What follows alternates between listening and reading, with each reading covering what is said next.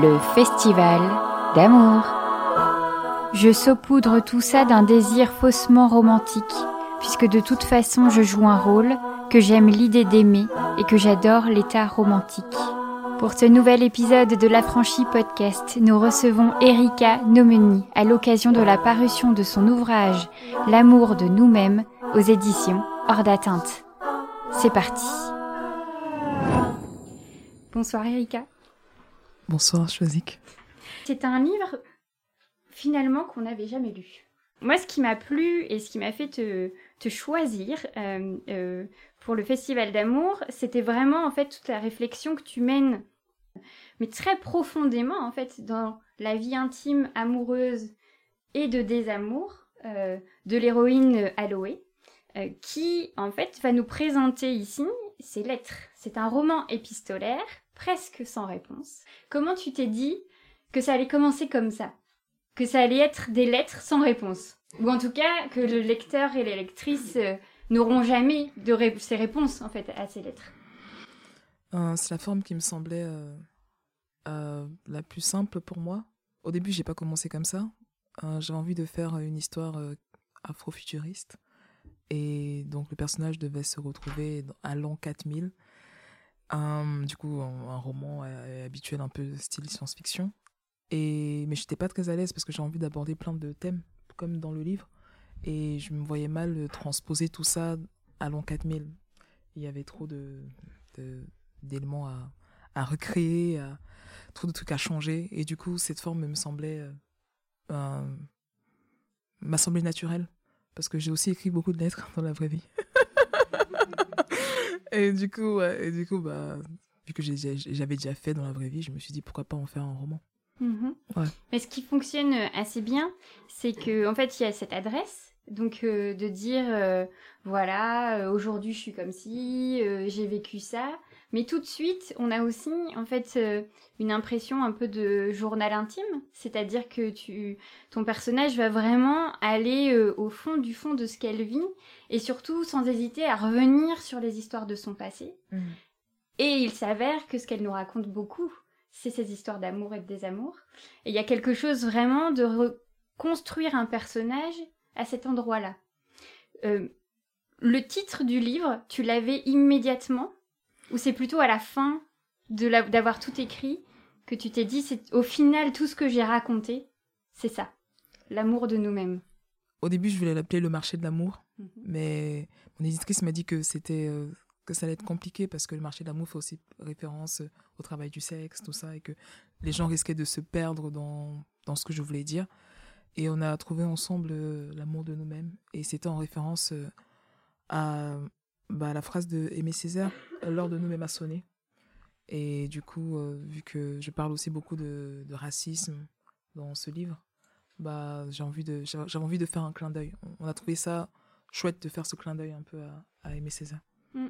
Et ça participe euh, totalement, je trouve, à proposer euh, une certaine, euh, alors j'allais pas dire solution, mais en tout cas une voie pour penser l'amour autrement, puisque à plusieurs reprises, Aloé va vraiment se questionner sur mais comment, en fait, je peux être aimée quand moi je ne m'aime pas, comment je peux aimer quand, encore une fois, je ne m'aime pas suffisamment, et cette place-là, en fait, de l'amour comme une sorte de ping-pong ou de miroir, c'est bah, finalement peut-être euh, la quête d'une vie entière.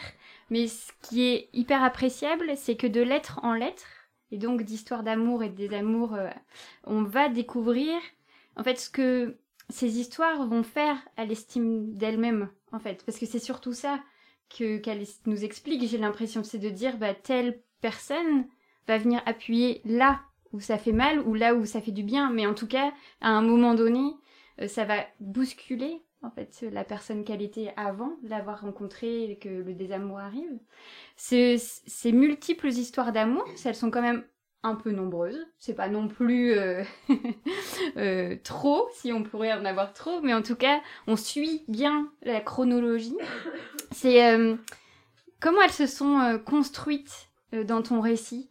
C'est-à-dire que euh, on peut imaginer, je sais pas, euh, euh, tu avais tes petits post-it, alors il y aura Mario, il y aura Rose, Chloé, papa, papa, mais puis ça va se, elles vont se rencontrer comme ça, etc. Enfin, on imagine dans les constructions de romans, on peut imaginer des choses assez cinématographiques quand même.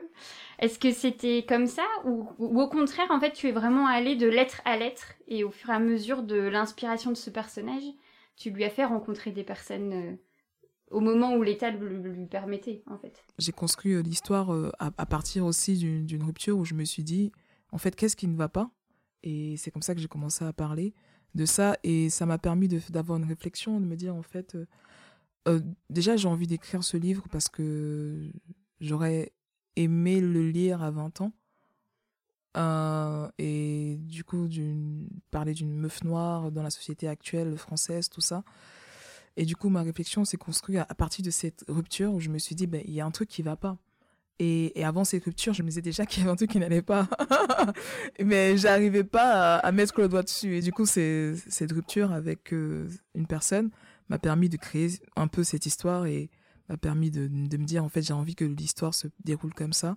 Et que ça se suit un peu de manière euh, organique.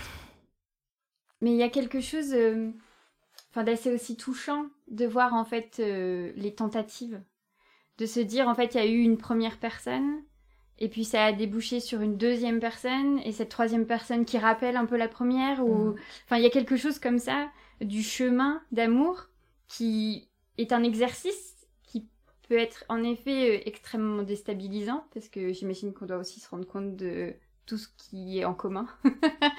et puis, puisqu'il y a des amours, bah, forcément, c'est peut-être pas les choses les plus intéressantes, ou j'en sais rien, mais de, personne à personne. Mais en tout cas, d'avoir en fait ce travail de recul, euh, est-ce qu'on a. Enfin, ma question, c'est vraiment ça c'est est-ce qu'au final, ce travail-là, à partir d'une rupture et d'aller en imaginer d'autres, euh, est-ce que c'est pas une excellente façon, en fait, de comprendre son chemin amoureux euh, de début à pas fin, parce que bah, la fin n'existe pas encore, mais en tout cas, euh, d'essayer comme ça d'aller expertiser sa vie amoureuse, ça a créé quel type de dynamique pour Aloé, pour toi? Désolée, je n'ai pas bien entendu.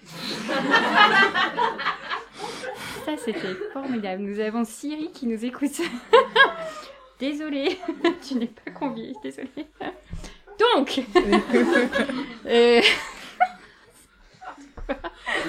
Euh, donc oui, le chemin amoureux euh, d'Aloé, mhm. qui, qui part, on l'a quand même bien entendu, de ton expérience personnelle. Oui, oui. Tout ce travail-là qui est un petit peu thérapeutique, oui, quand même. c'est ça. Donc est-ce que tu nous conseilles d'aller... Euh, de rompre Alors rompre Oui, d'accord. Euh, mais surtout d'aller voir comme ça dans les passés euh, d'aller vraiment consulter ce que nos ex nous racontent. Oui, oui, d'aller consulter ce que nos ex nous racontent, mais aussi d'aller consulter euh, ce que la société nous dit sur nous, euh, ce que on a vécu aussi durant l'enfance, comment on a été aimé. je parle aussi du fait d'être un enfant queer et de comment en fait on a dû apprendre à se cacher déjà dès, dès l'enfance et, et des violences qu'on a pu subir et qu'on n'a pas pu identifier et qui fait que finalement arrivé à l'âge adulte, on se dit est-ce qu'on est digne d'amour dans une société qui nous répète sans cesse que, bah, entre parenthèses, qu'on est un peu des merdes, quoi. Et du coup, euh, c'est compliqué. Il y a, il y a les histoires euh, par rapport euh, à toutes ces personnes que Aloé aime ou, ou, dont elle est tombée amoureuse ou avec qui elle a eu des histoires. Mais il y a aussi la partie communautaire, la partie familiale. Euh, Aloé aussi a, eu un parcours militant. Elle a fait partie de groupes euh, en non-mixité afroféministe et tout, où elle a recherché quand même encore cette forme d'amour communautaire. Et, et elle a buté face à, bah, face à plein de choses. Et du coup, c'est oui, il y a ce truc de, des relations amoureuses qui occupent une place importante. Mais après, il y a la relation familiale, la relation à soi, l'estime d'elle-même, qui progressivement s'est perdue avec le temps parce que la société, parce que la vie, parce que plein de choses qui lui sont arrivées, quoi, les traumatismes, mm. tout ça. Oui, parce qu'évidemment, euh, euh, on n'aura pas uniquement euh, ces histoires d'amour et de désamour. c'est en effet toute sa vie, en fait, qu'on Mhm. découvre euh, lettre après lettre. C'est un personnage qui va en effet questionner sa place dans la société. Et comme euh, donc euh, tu le disais, donc c'est un personnage, euh, c'est une femme cis, queer, lesbienne, euh, euh, en surpoids et précaire. Et Oui, c'est ça. c'est ça. Oui. Et donc, euh, chaque oppression mise l'une à côté de l'autre, en fait, euh, il y a quelque chose aussi d'un, d'une, d'une image de ces personnes en marge euh, qui généralement ne font pas partie des fictions. C'est quelque chose dont on avait discuté avec Christelle Murula euh, l'année dernière, et de vraiment questionner cette place-là de l'imaginaire, en fait, et de se dire mais que c'est la norme qui attire. Donc on a spontanément, en fait, dans tous les récits, le même type, en fait, de personne qui nous est raconté. Ici, tu insistes beaucoup, en fait, sur ces endroits d'oppression du personnage principal. Bah, on sent bien que c'est un terrain, évidemment, euh, de douleur, de chagrin, en fait, de se dire, mais en fait, j'aurais beau, ce que le personnage le dit souvent, j'aurais beau faire tout ce que je veux, je serai toujours, en fait, cette femme euh, cis, queer, lesbienne, euh, euh, en surpoids et précaire. Et donc, à chaque fois, on va me renvoyer, en fait, cette image-là. De se plonger dans ce personnage, ça n'a pas dû non plus être de tout repos, parce qu'il a fallu, j'imagine, aller chercher euh, ces endroits euh, euh, d'oppression, connus ou pas connus de toi, mais en tout cas de, personnes, je suppose, qui autour de toi les ont vécus, ou ça a dû être des endroits... Enfin, c'est là où la fiction, parfois, peut être aussi difficile à écrire. C'est qu'il faut y aller à fond, en fait. On peut pas être à moitié dans ces oppressions. Oui. bah ouais, j'avais pas envie de faire un essai comme a pu le faire euh, un Christelle Murila. D'ailleurs, euh, j'ai découvert son livre il y a pas si longtemps et c'est Amour silencieux, si vous voulez euh, le lire. Et j'ai commencé, mais j'ai pas encore terminé et je trouve ça super chouette euh, ce qu'elle raconte dans son livre parce que c'est drôle. Elle, c'est un essai et moi, c'est un roman, mais on parle bah, de plein de choses, de, bon voilà, qui sont assez similaires et, c'est- et c'est drôle de, de se rendre compte de ça. Et ce que je voulais avec la fiction, c'était vraiment que tout le monde puisse s'identifier et pas juste qu'on se dise ah c'est mon histoire, c'est parce qu'en fait on est plein de personnes à vivre ça. Je je suis pas la seule, même quand j'interroge euh, mes potes euh, un trans ou, quand j'interroge euh, d'autres femmes noires, et je me dis en fait c'est incroyable. Par exemple, hier j'étais à une bah pareil à à une présentation du livre à Bruxelles et, la maman du, du- de la personne qui m'a invitée, Doulia, c'est une femme noire euh, congolaise. En fait, je parle de- du fait que les femmes noires sont des féminités euh, pas hégémoniques, donc des féminités de la déviance un peu mises de côté. Parce que souvent, quand je marche dans la rue, on peut me mégenrer. Alors que, bon, oui, c'est vrai que oui, je- bon, voilà, je peux paraître un peu euh, genre masculine, mais quand même. Et, et même avec, avec des meufs noires qui sont, qui sont très féminines, on les mégenre quand même. Et ça a fait référence, et, ça, et ce que j'ai dit a fait écho à cette femme euh, congolaise qui me dit Mais en fait, une fois, j'avais vu euh, euh, lui de Funès, gendarmette ou gendarme, je sais pas quoi, gendarme à Saint-Tropez, quelque chose comme ça. Et, et, et dans, dans une de ses blagues, il dit bonjour à une femme gendarme, une femme blanche. Ensuite, il dit bonjour à une autre femme blanche. Et quand c'est arrivé à la femme noire, il dit Ah, bonjour monsieur. Après, il fait Ah, non, non, non, non. Et, c'est drôle ce que tu me dis, en fait, m'a fait penser à ça. Ouais, la fiction, c'était vraiment pour que tout le monde puisse s'identifier et aussi, pour, euh, même moi, avoir, euh, en tant qu'auteur, aussi de la distance avec, ce que je dis. Voilà. Ou des fois, quand on parle de, de- des choses, parce que ce livre, il est très intimiste, très intime, du coup, ça peut être compliqué de, de, se, re- de, se, de se revoir vivre des, des, des événements traumatiques, quoi. Mais c'est ça. Parce que, enfin, Aloé, elle nous, on nous dit tout, absolument tout. Et, euh, et donc, de ces moments euh, euh, très beaux, en fait, des premières rencontres, des émois, des rêves, etc. Mais aussi, en fait, de enfin, ce mal qui la ronge vraiment très fortement. Et, et je pense qu'en effet, l'écriture que tu as est très authentique. Et, et ça peut paraître euh, parfois un petit peu euh, euh, trouble. Malgré tout, en fait, je pense qu'il est tellement chargé émotionnellement ce livre que je peux comprendre qu'Aloé existe. De se dire, euh, Hey, en fait, on va y aller un peu en distance parce que bah, c'est du un matériau pur, quoi. On y va direct. Et d'autant plus intéressant au sujet de ces oppressions, au sujet de, de cette identité, de cette, aussi cette, il y a une quête aussi identitaire hein, tout au long de savoir. Elle sait qui elle est, mais elle sait pas trop comment être qui elle est en fait auprès de tout le monde. Et tu as cet endroit qui je trouve est assez important de parler de de, performer en fait sa féminité, performer son genre, performer sa race et performer son lesbianisme. Cet endroit-là de performer en fait son identité, tu l'as travaillé comment au fur et à mesure du roman? Pour moi, c'était important de dire que on est tous un peu dans, bah, par exemple, j'ai appris à devenir lesbienne. Genre, j'ai pas, genre, je suis vue dans une société hétérosexuelle et du coup, c'était bah pas on n'a pas de manuel. Du coup quand, on découvre quand on est qui on est bah on apprend à, à l'être. Et surtout dans certains milieux en fait des fois on est on a des codes. Du coup on récrée de nouveaux codes pour euh, pouvoir euh, se bah, se faire accepter mm-hmm. parce qu'on est rejeté de l'autre côté et du coup pour moi c'était important de montrer que Aloé c'est un être humain et que tout ça finalement c'est des constructions parce que quand je, par exemple, je suis née au Cameroun et, et au Cameroun, genre, je suis, je, suis la norme. Donc, quand je suis avec d'autres Camerounais, je suis pas noire, je suis juste moi. Et ça devient, ça, ça commence à devenir un problème d'être moi quand ils découvrent que je suis lesbienne parce que c'est interdit au Cameroun. Mais en fait, on, on vit dans plein de constructions et c'était important de dire que, pour moi, en fait, ce que j'essaie de dire avec ce livre, c'est que Aloé est un être humain. Et que comme tout être humain, bah, elle aspire juste à être aimée et à aimer en retour. Voilà. On a euh, parlé d'une petite lecture. C'est le moment. D'accord, ok.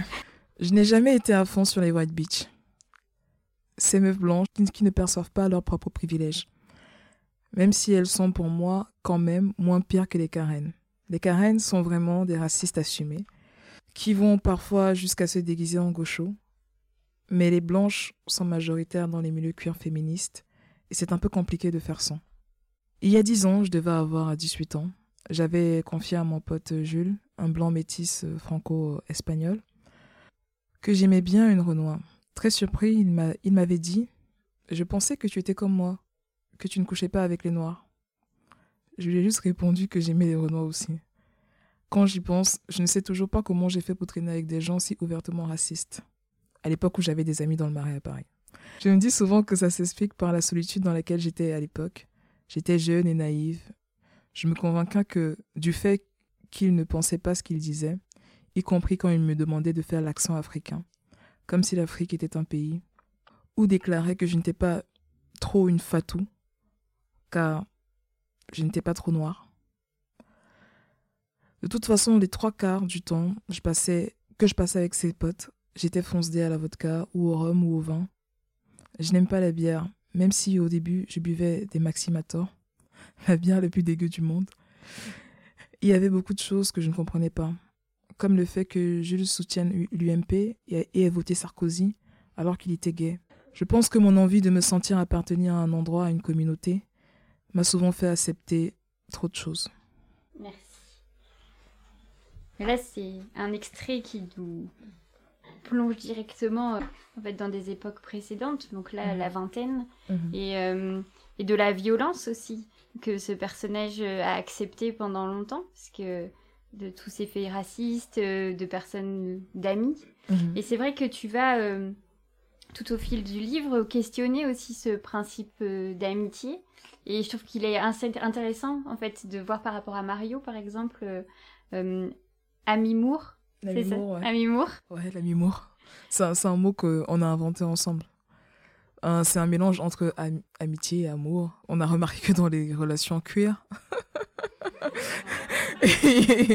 il y a beaucoup de, personnes qui ont des relations comme ça, où en fait, soit c'est des personnes qui ont des relations platoniques avec leurs amis, et du coup, en même temps, une relation de couple, ou des, des, des, fins de relations de couple qui se transforment en relations platoniques, où c'est vraiment... Et je sais pas si c'est parce qu'en fait, on... la société fait que, bah, en fait, quand tu sors avec une personne, c'est pas comme quand tu es hétéro et du coup, finalement, vous vous voyez plus parce que voilà, les hétéros, il y en a plein. je, je, je, sais pas du tout, mais, mais du coup, on a commencé à questionner ça et se dire, en fait, et si on créait un mot qui nous représente, qui représente vraiment ce qu'on ressent l'un pour l'autre? Et on a créé Amimour cette relation entre amour et amitié. Mais ce qui est d'autant plus intéressant, c'est que on suit l'arrivée de Mario mhm. dans la vie d'Aloé. Mhm. Moi, je reste au prénom euh, fictif, etc. Hein, oui. remarqué. euh, et donc, euh, on suit l'arrivée de cette personne dans un rassemblement de lutte. Ouais, c'est dans un, c'était dans une réunion féministe. Voilà, et les premières rencontres, et comment il y a une intimité qui va s'instaurer pas à pas, et le type de relation qui va naître de ça. Mhm. Puis, le moment où Mario commence sa transition, mhm. et l'ami Moore montre bien, en fait, comment on peut penser, en fait, l'endroit des amours. Et ça, je trouve qu'on a un endroit super intéressant pour l'avenir, puisqu'on cherche quand même euh, nos futurs désirables, n'est-ce pas? Mhm. Est-ce que toi aussi, tu penses que ce genre de relation euh, peut changer le monde? Totalement. Sinon, euh, je... on n'aurait pas inventé ce mot. Et puis, pour moi, c'est vraiment une personne importante. Pour Aloé, euh, Mario est vraiment une personne importante. et, du coup, l'amour, c'est quelque chose qui compte. Et vraiment, et, et c'est dommage euh, bah, que on qu'on fasse pas attention à ces, à ces amours qui ne sont pas parce que j'ai l'impression que l'amour aussi c'est comme ce que le personnage essaie de dire et mes réflexions aussi en tant qu'autrice, bah, c'est quelque chose de construit. qui tu aimes va vouloir dire beaucoup de choses euh, sur toi et c'est pas bah, c'est pas aussi naturel qu'on le croit et et je sais plus c'est qui, quelle femme disait ça que genre l'hétérosexualité c'est un, un régime je sais plus c'est Maudit gothique, ouais. Et du coup, en fait, euh, bah, beaucoup de choses sont construites. Et même, euh, mais, tu vois, même les attirances qu'on a et tout. Ce, que, ce, dont se rend compte Aloé dans le livre, c'est que bah, souvent, elle était à fond sur des meufs blanches, euh, cis, de, de, classe moyenne, de classe supérieure, et que quelque part, ce qu'elle voulait avoir, c'était une validation. Et, au-delà de ça, il y a aussi le cercle dans lequel elle traîne, qui est très blanc et culturel, euh, voilà, militant, tout ça, tout ça. Et, du coup, ouais, c'est dommage que quand cet amour, l'amour qu'on peut avoir entre individus n'est pas quelque chose de. Bah. de, entre parenthèses, euh, je dis entre parenthèses normal ou qui sert à, à faire une reproduction de la société, bah, quand c'est pas ce genre de d'amour qui est bah, catalogué, catégorisé pour la reproduction, bah, en fait, on le valorise pas et tout le monde fait comme si ça n'existait pas, alors qu'il y a plein de formes d'amour différentes et, et même euh, juste aussi, pas forcément l'amour, mais mes relations amicales comptent aussi beaucoup pour moi. Et, et même dans les relations amicales, il y a ces hiérarchies et, et l'amour comme l'amitié, c'est lié. Mais ça fait partie, euh, je pense, des vraies révolutions. Et, j'ai l'impression quand même que petit à petit, sans être forcément dans la communauté queer, on commence à en entendre plus parler et en tout cas à valoriser ces relations-là, notamment par les cercles de femmes, choses que, enfin, qui sont pas forcément vers de l'amitié, mais qui malgré tout, euh, quand un cercle d'amis ou de personnes euh, euh, commence à se parler, en fait, il y a une intimité nouvelle aussi petit à petit qui se met en place. Enfin, j'ai l'impression que les féminismes ont permis aussi peut-être ces paroles-là et ces ouvertures-là. Et, de cette, on peut que espérer ça, qu'à force, en fait, d'être de plus en plus euh, intime, oui, mais en même temps vrai, sincère, en fait, avec d'autres personnes que supposément l'amoureux ou l'amoureuse, quel bonheur que de ne pas être qu'à deux, non? Oui, oui, quel bonheur. Mais le problème, en fait, euh, tu vois, c'est que, comme euh, le, montre le, personnage dans le livre et tout, bah L'amour, bah, c'est. L'amour ou l'amitié, il y, a des hiérarchies. Et à un moment donné, euh, le personnage dit que ce qu'elle attend juste, c'est que on la voit comme un être humain.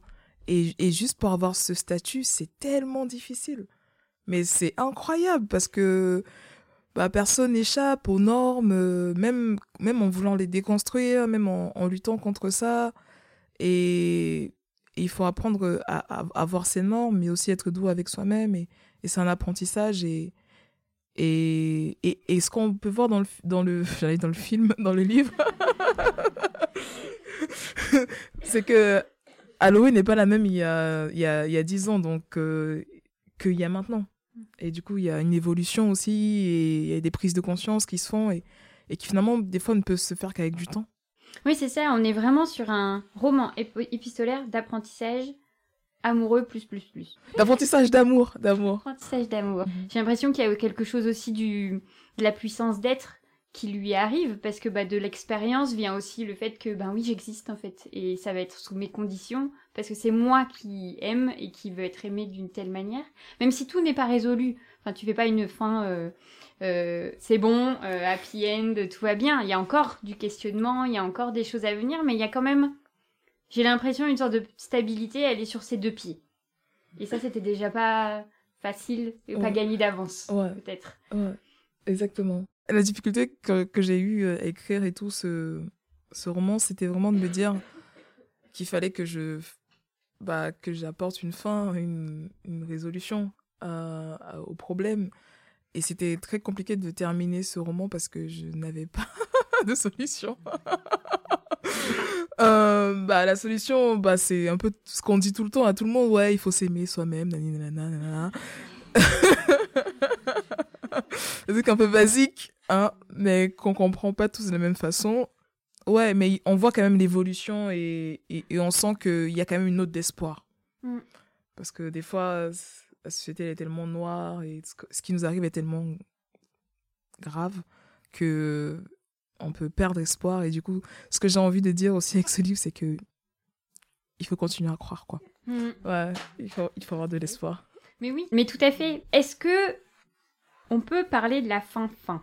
Quel est euh, ton mot là-dessus? On parle de la fin ou on parle pas de la fin? Non C'est là où tout l'art euh, de dire sans dire euh, arrive. Parce que ça reste une fin très intéressante. Mhm.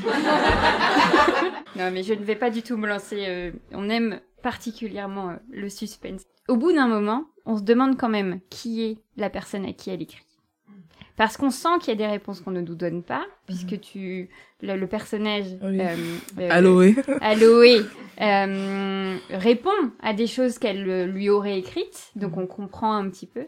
La solution que tu as trouvée pour cette fin, elle est assez forte et audacieuse. Merci. Merci, merci à toi aussi, merci. Non mais vraiment, vous verrez, on en reparlera. Mais euh, euh, on comprend mieux de ce fait dans tout cet endroit où comment on finit finalement un livre de fiction. Et, euh, et c'est vrai que l'une des des pistes euh, que l'on a ces derniers temps, euh, et notamment grâce au livre de Colline Pierret, euh, Éloge des fins heureuses, je ne dis pas que c'est une fin heureuse, je n'ai pas dit ça. Juste que, en fait, questionner la façon dont on finit nos fictions, bah, c'est revenir à ce qu'on a dit sur les imaginaires, etc. C'est qu'en Mhm. fait, ça permet de faire exister d'autres formes de fin. Parce que si on imagine, comme tu le dis, euh, que du noir et du désespoir et de, des- des amours tragiques et des choses comme ça, ben en fait, comment on peut en sortir? Puisque on pourrait partir du principe que c'est toujours le cas, que c'est la norme, que ça en devient la norme. Mm. Dans euh, ton expérience cette fois-ci de lectrice, est-ce que tu apportes une importance aux fins Du coup, pour toi, c'est une fin heureuse alors Puisque je ne peux pas parler de la fin, je parle d'autres fins. Voilà. D'accord. Comme ça. euh, Ok, ok. Mais en fait, j'avais aussi envie. euh, pour moi, pour moi, les fins heureuses, euh, bah, sont importantes, mais après, ça dépend aussi du sujet. Et je, je crois que vu que à la base, je voulais faire une histoire afrofuturiste, pour moi, c'était important de bah, que ce soit pas quelque chose de dystopique. Ouais, parce que la réalité dans laquelle on vit est déjà assez hard. Donc, rajouter encore plus de, de hard, je sais pas. Si on peut, on, si bah, c'est aussi, j'a- j'avais aussi envie qu'on puisse euh, s'évader un peu, s'évader, qu'il y ait de la légèreté, parce que dans, dans, dans ce livre, il y a beaucoup d'amour et de désamour. Mais c'est aussi très, voilà, il y a aussi beaucoup de, il y a aussi beaucoup de violence. C'est, voilà, c'est, il y a aussi beaucoup de, il y a de, la lumière, mais il y a aussi de l'ombre, il y a de l'obscurité. Euh, et j'avais vraiment envie que pour cette fin, on soit dans un, dans, dans, dans une nouvelle ère d'utopie. Mhm. Ouais, parce que j'avais un peu marre de la dystopie. Allez, c'est le moment de notre question de la fin. Quelle serait pour toi, ou pour Aloé, la plus belle sensation d'amour?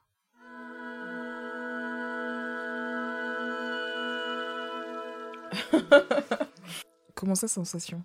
Bah, Je sais pas, il y a ton personnage à un moment donné euh, qui dit, par exemple, euh, avec son cœur qui fait boum boum. C'est très beau quand t'écris ça. C'est d'avoir euh, plusieurs amis mots. Parce qu'avec les amis ça fait boum boum aussi. Merci beaucoup, Erika. Merci, Choisic. Alors, heureuse? Vous venez d'écouter un nouvel épisode de l'Affranchi Podcast en compagnie d'Erika Nomeni à l'occasion de la parution de son ouvrage L'amour de nous-mêmes aux éditions Hors d'atteinte. Le Festival d'amour, c'est Soazic Courbet à la réalisation, Pierre-Antoine Naline à la création sonore, Sophie Sand, Séverine Cagnac et Léonie Young au chant et Chien Fou pour l'univers graphique.